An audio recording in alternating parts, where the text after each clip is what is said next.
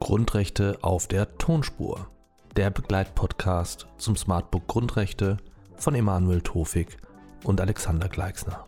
Erschienen im Nomos Verlag. Meine sehr verehrten Damen und Herren, herzlich willkommen zu diesem Video in den Grundrechten, bei dem es um den historischen und gesellschaftlichen Hintergrund der Grund- und Menschenrechte gehen wird. Was, das soll unsere Einstiegsfrage sein, sind Grundrechte und wie werden sie eigentlich wirksam?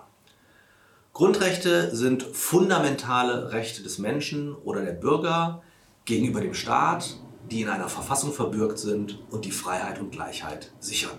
Drei Elemente gleichsam gegenüber dem Staat, in einer Verfassung verbürgt, Freiheit und Gleichheit sichernd. Teilweise werden Grundrechte vom Staat gewährt, teilweise gehen sie ihm aber auch voraus, da sie uns qua unseres Menschseins unentziehbar zustehen. Alle Grundrechte werden jedoch erst dadurch praktisch wirksam, dass sie in der Verfassung verbürgt werden und damit rechtlich durchsetzbar. Dennoch können auch diese Grundrechte, diese fundamentalsten aller Rechte, eingeschränkt werden. Wir sprechen dann von Schranken, darauf werden wir später zurückkommen. Wie wirken Grundrechte? Grundrechte führen dazu, dass die Rechtfertigungslast für bestimmte Einschränkungen bei der Staatsgewalt liegt. Durch die Verbürgung von Freiheit und Gleichheit müssen Bürger sich nicht, man könnte aus historischer Perspektive auch sagen, nicht mehr rechtfertigen, wenn sie von ihren Freiheiten Gebrauch machen. Ähm, vielmehr muss der Staat rechtfertigen, wenn er Freiheiten oder Gleichheit beschränken möchte. Also als Beispiel, mein Recht, beliebig schnell Auto zu fahren, ist prinzipiell durch die allgemeine Handlungsfreiheit in Artikel 2 Absatz 1 Grundgesetz geschützt. Möchte der Staat eine Höchstgeschwindigkeit festlegen, muss nicht ich begründen, warum ich schneller fahren möchte, sondern der Staat muss Gründe für die Beschränkung meiner Freiheit darlegen. Das gleiche gilt, wenn man jetzt mal auf Ungleichbehandlungen geht, wenn meine Tochter neun Jahre nicht Auto fahren darf, ich aber schon. Für diese Ungleichbehandlung bedarf es einer Rechtfertigung. In diesem Zusammenhang sprich, sprechen wir von Eingriffsabwehrrechten des Einzelnen gegenüber dem Staat, ähm, vom sogenannten Status Negativus. Vom Status Negativus abzugrenzen ist der Status Positivus. Äh, der Status Positivus bezeichnet die Dimension der Grundrechte, durch die die staatliche Gewalt positiv zu einem bestimmten Handeln verpflichtet wird. Als dritte Grundrechtsdimension ist anerkannt der sogenannte Status activus. Der Einzelne erhält danach ein Teilhaberecht an staatlichen Aktivitäten.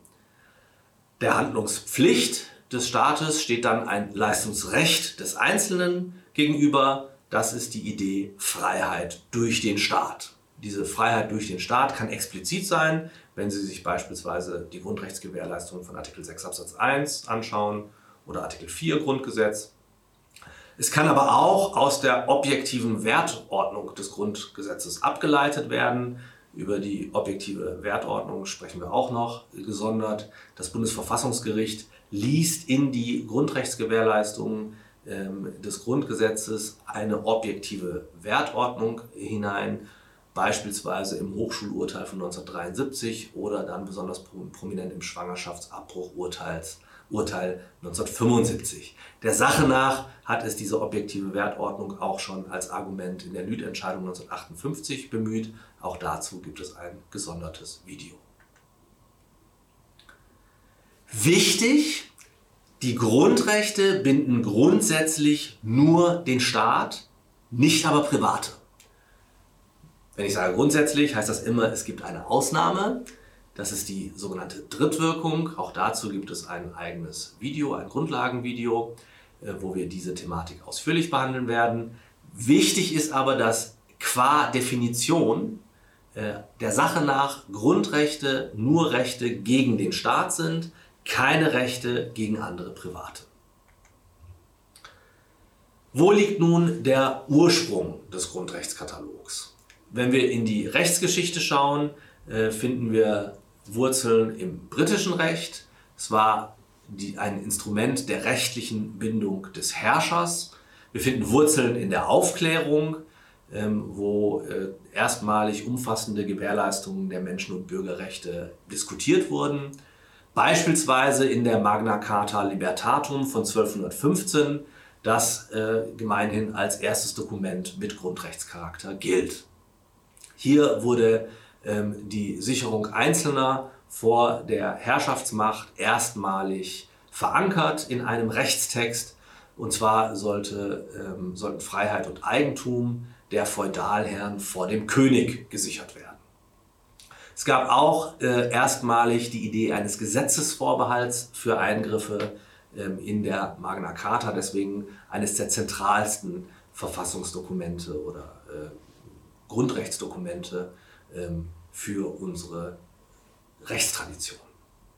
1679 gab es dann den Habeas Corpus Act und 1689 die Bill of Rights, die jeweils Garantien gegen willkürliche Verhaftungen ähm, gewährleisteten ähm, und weitere justizielle Garantien einführten, ebenso erstmalig ein Petitionsrecht. Die Virginia Bill of Rights ist dann die erste umfassende Verfassungsurkunde und sie hat gleichzeitig die Folie oder das Vorbild gebildet für das First Amendment zur Verfassung der USA. Die Verfassung der USA 1787 ähm, erlassen, das First Amendment dann schon 1791.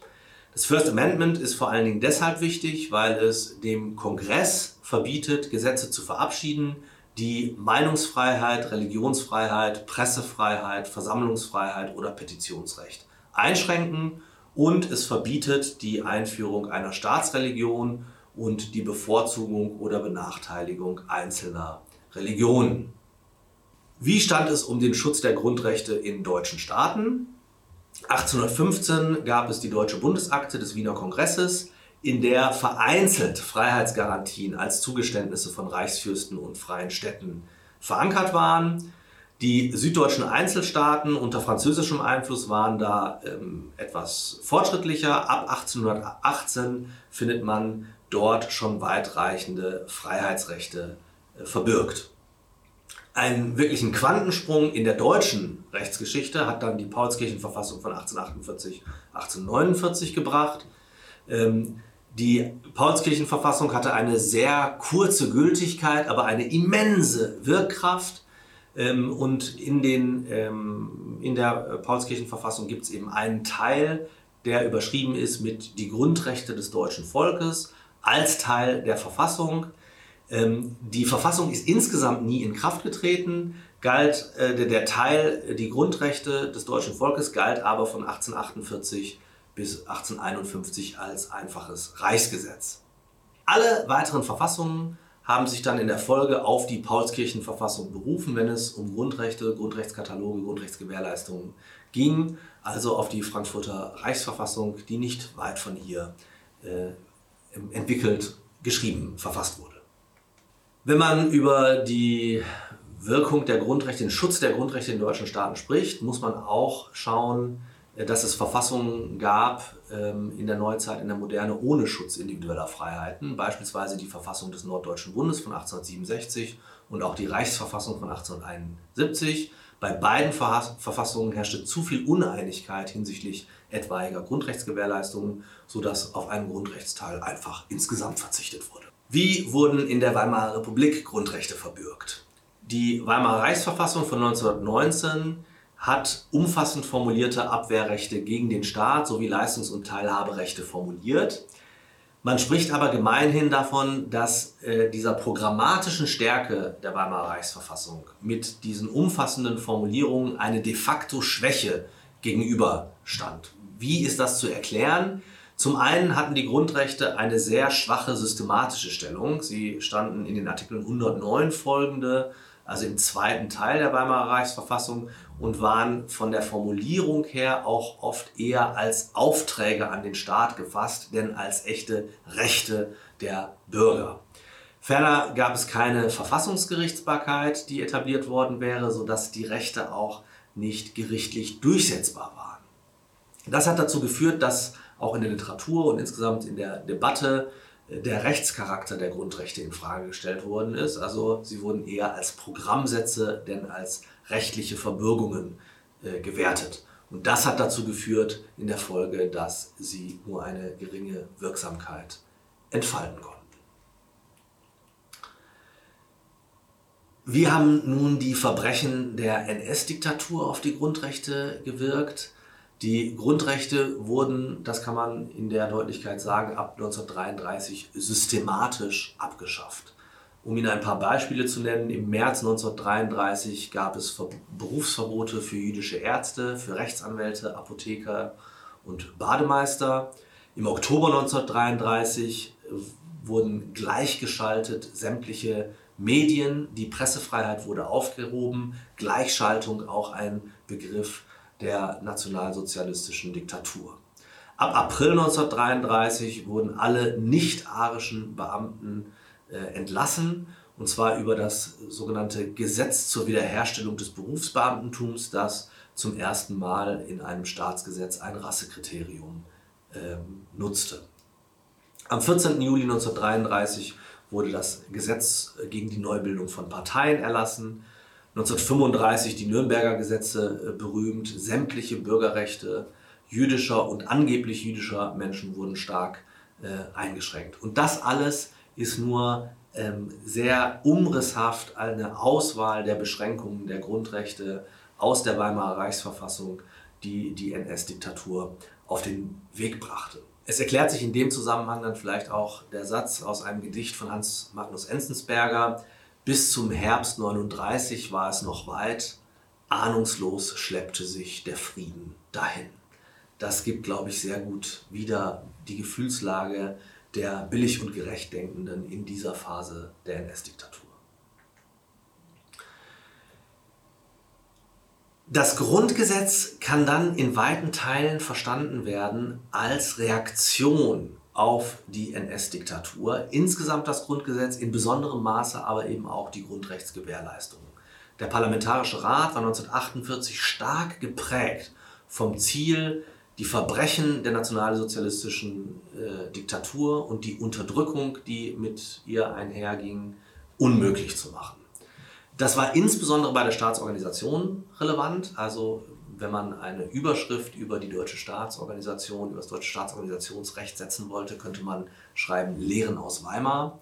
Ähm, es ging, äh, schlägt sich aber auch nieder in der Stärkung der Grundrechte als Abwehrrechte und dann ganz besonders in ihrer systematischen Stellung zur Anfang der Verfassung. Damit sollte die besondere Bedeutung der Menschenrechte, der Grundrechte hervorgehoben werden und damit, dass man die Menschenwürde ganz an den Anfang stellt. Artikel 1 sollte die herausragende Bedeutung der Menschenwürde nochmal besonders ähm, unterstrichen werden und der Umstand, dass die gesamte Staatlichkeit, das gesamte Staatswesen, die gesamte Idee der neuen Bundesrepublik auf dieser Idee der Menschenwürde fußen sollte. Seit wann gelten nun in Deutschland wieder Grundrechte? Seit dem 8. Mai 1949 finden wir Grundrechtsgarantien im Grundgesetz der Bundesrepublik Deutschland für die westlichen Bundesländer. Wie Sie wissen, das Grundgesetz wurde verkündet am 8. Mai 1949. Äh, es trat dann in Kraft. Es gilt seit dem 23. Mai 1949. Ähm, seit dem 3. September 1953 ist der Grundrechtskatalog dann im Prinzip ergänzt worden durch die Grundrechte der Europäischen Menschenrechtskonvention der äh, die Bundesrepublik beigetreten ist. Seit dem 3. Oktober 1990, seit der Wiedervereinigung, gelten diese Grundrechte für alle Deutschen auf dem gesamten Bundesgebiet. Äh, 1992 äh, gab es dann erste europäische Verträge mit gewissen Grundrechtsgewährleistungen, die seither deutlich ausgebaut worden sind und sich heute eben im EUV und im AEUV finden. Im Jahr 2000 wurde die Europäische Grundrechtecharta verabschiedet. Sie ist seit 1. Dezember 2009, seit dem Vertrag von Lissabon, auch rechtsverbindlich. Über Artikel 6 EUV wird die äh, Grundrechtecharta der äh, Europäischen Union den Verträgen gleichgestellt, also steht im Rang äh, des europäischen Primärrechts.